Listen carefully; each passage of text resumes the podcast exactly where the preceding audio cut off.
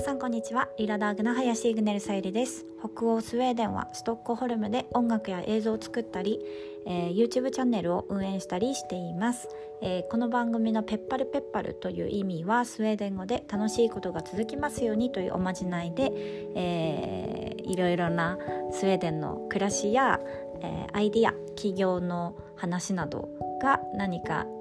暮らしのアイディアや役に立てたらいいなと、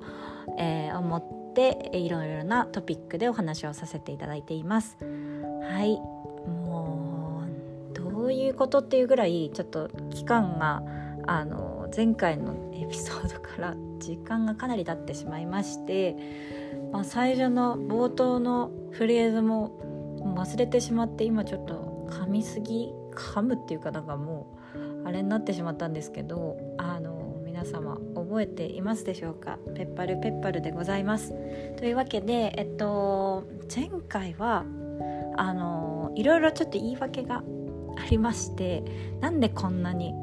あの更新してなかったんだよっていうことなんですがあの実は、えっと、前回は何だったの？ファッションブランドかな？北欧のファッションスウェーデンのファッションブランドについてとかをお話しさせていただいたんですが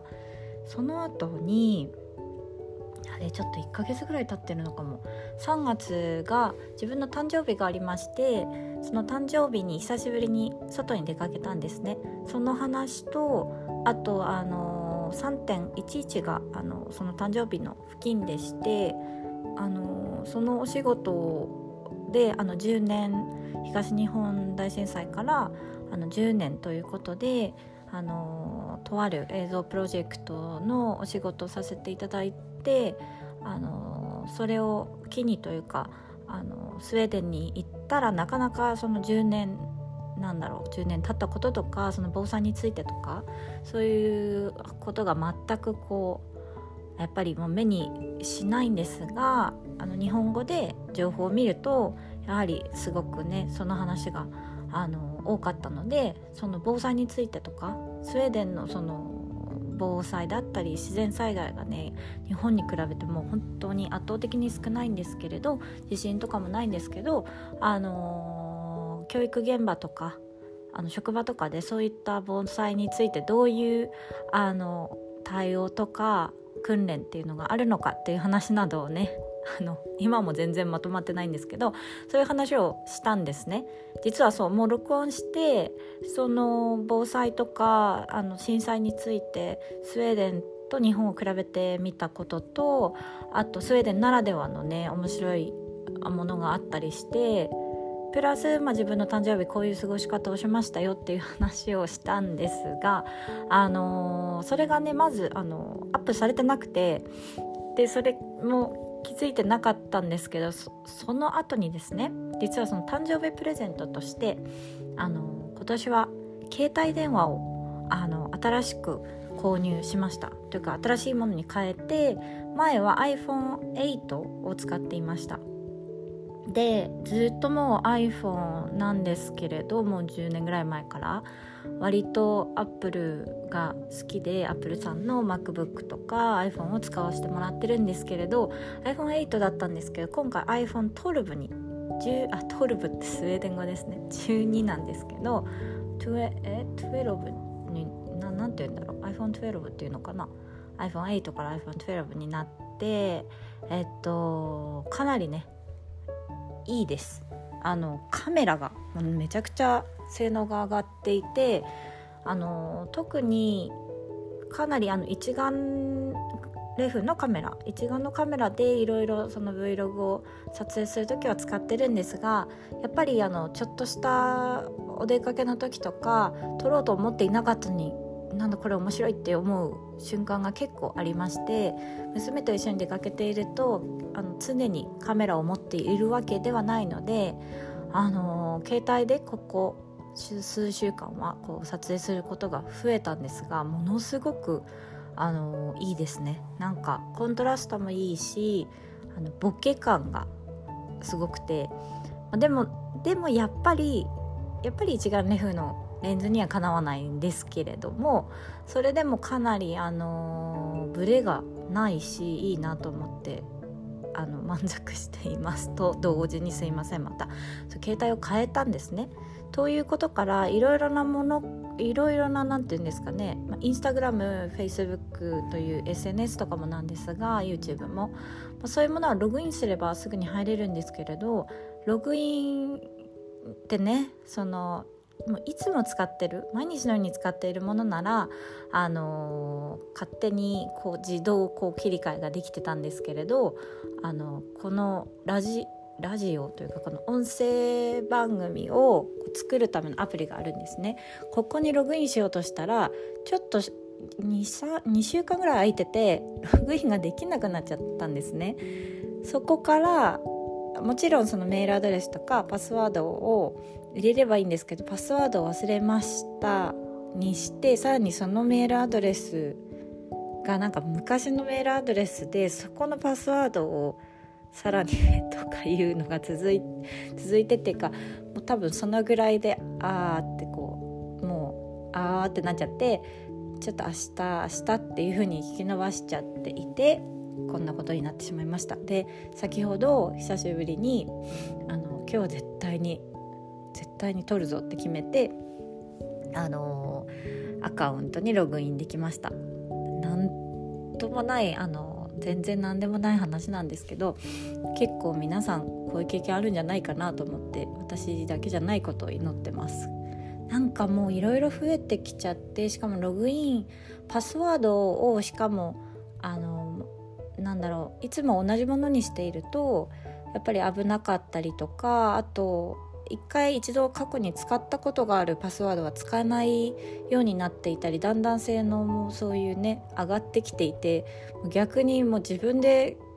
なんか複雑すぎて自分で作ったパスワードがものがよくわからない状況になってて途中でなんか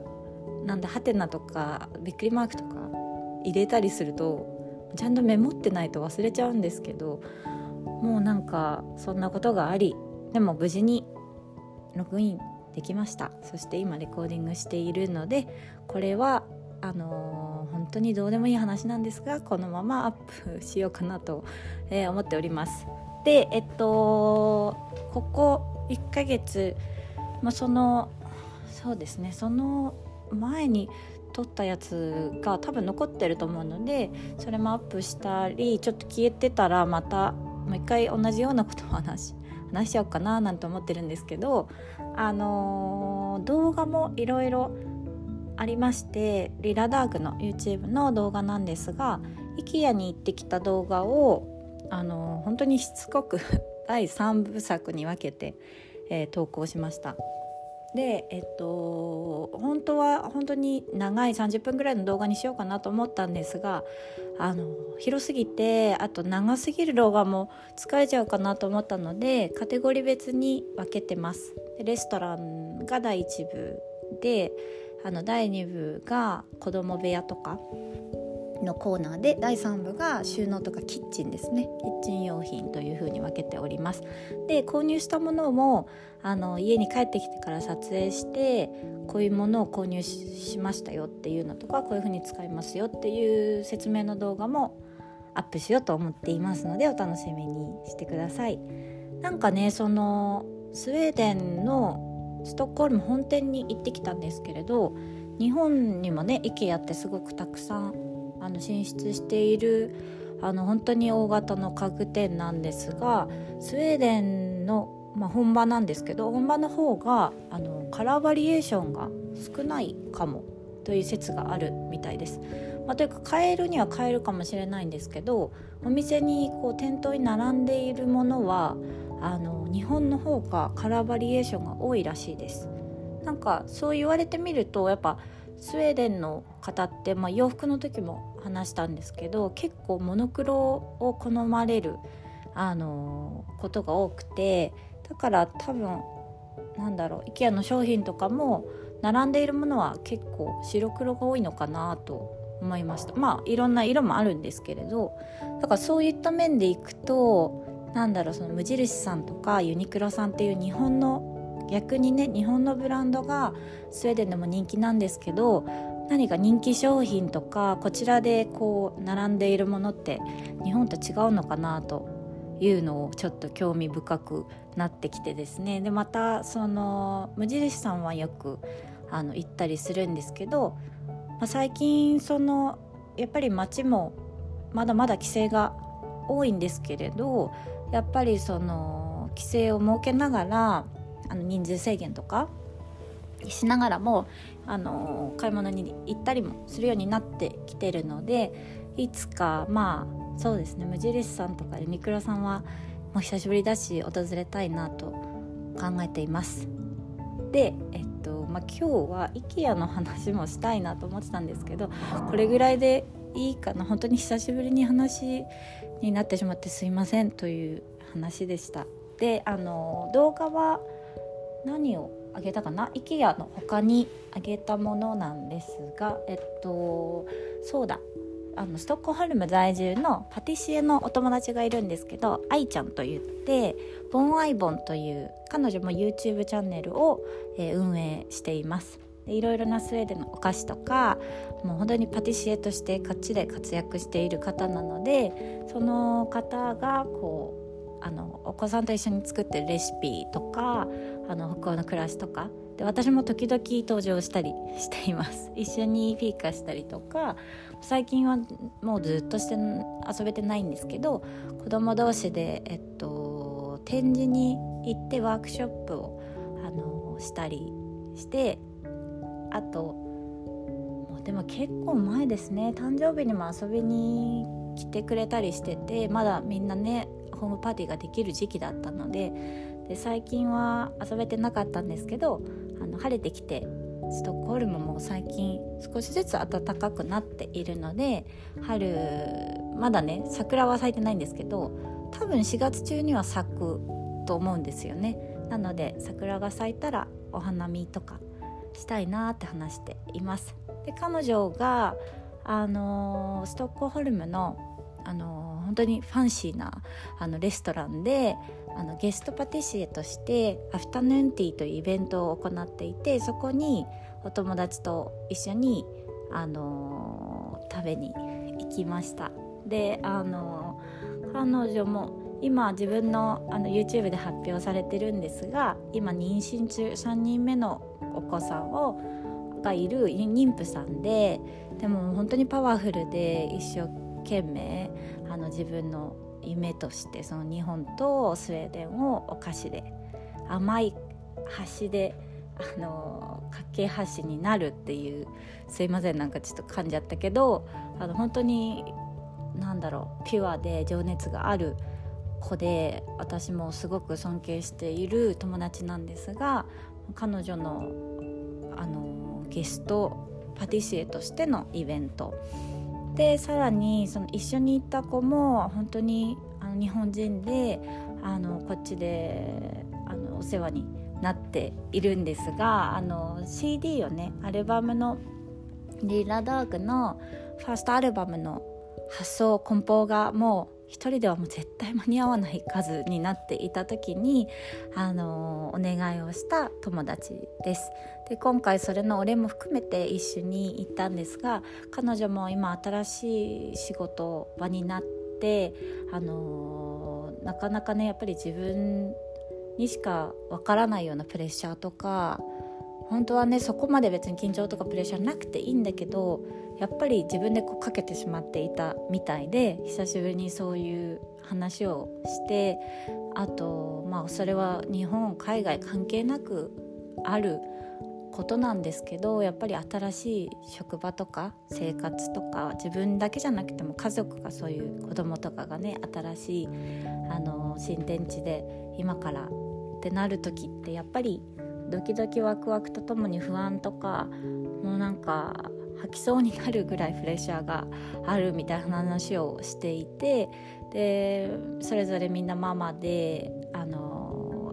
頑張っているのでなんかそれを見てたらなんかこうじわっと胸がいっぱいになってあの思わずちょっと泣けてきたというような Vlog です。でえっとすごくあの私の動画ではその食べたケーキのこととかあの結構ね華やかな部分が映ってるんですがどうやってねケーキを作っているかとかやっぱ海外だかだけど日本でこう食べるものを抹茶とかあんことか使われててなかなかこっちで手に入らない食材を使っていたりするのでそういった裏側とかその苦戦しながらこう作り上げていくあの裏側とかを彼女の動画でもあの見ることができるのでもし興味がある方は是非あの愛ちゃんの YouTube チャンネルを見てみてください。でえっと今私も実はですねその日本は4月から新しい職場とか学校とか始まる方が多いと思うんですがスウェーデンはあの基本的に4月っていうのはあのなんてことのない 月でしてイースターがあります。でイースターっていうのは1週間ぐらいお休みになったりして学校結構その年間1年の中でもクリスマスと、まあ、クリスマス、まあ、夏休みが一番長くてその後まあイースターとかあと秋休みっていうのもあったりするんですけどあのなので結構ねなんか世間はお休みっていう感じがしてるんですけれどあのそれ以外は新しいあの職場とか学校が始まるっていうのは9月でして4月は今結構ね暖かくなってきたねお休みだねって感じなんですけど個人的に私は実は4月からそのスウェーデンのとある音楽会社ですねとあのちょっと期間限定であの契約をしておりましてあの久しぶりにものすごくその作曲モードになっています。であのでもすごく自由度が高い仕事でなんだろう本当に自分の曲を作るぞということに専念しなければいけない状況なんですけどなかなかねそのいつもはこう何て言うんだろうこうプロジェクトがあって例えば CM とか映画とか最終形態こういうところに使われますよっていうのが決まっていてそれですごくね細かく実は決めたりするんですね CM とか映画とかだと。本当に秒数でここの何秒の時にこういうあのテンポになるとかあの曲調が変わるとかもう音一つ一つも少し変える時もあるぐらい。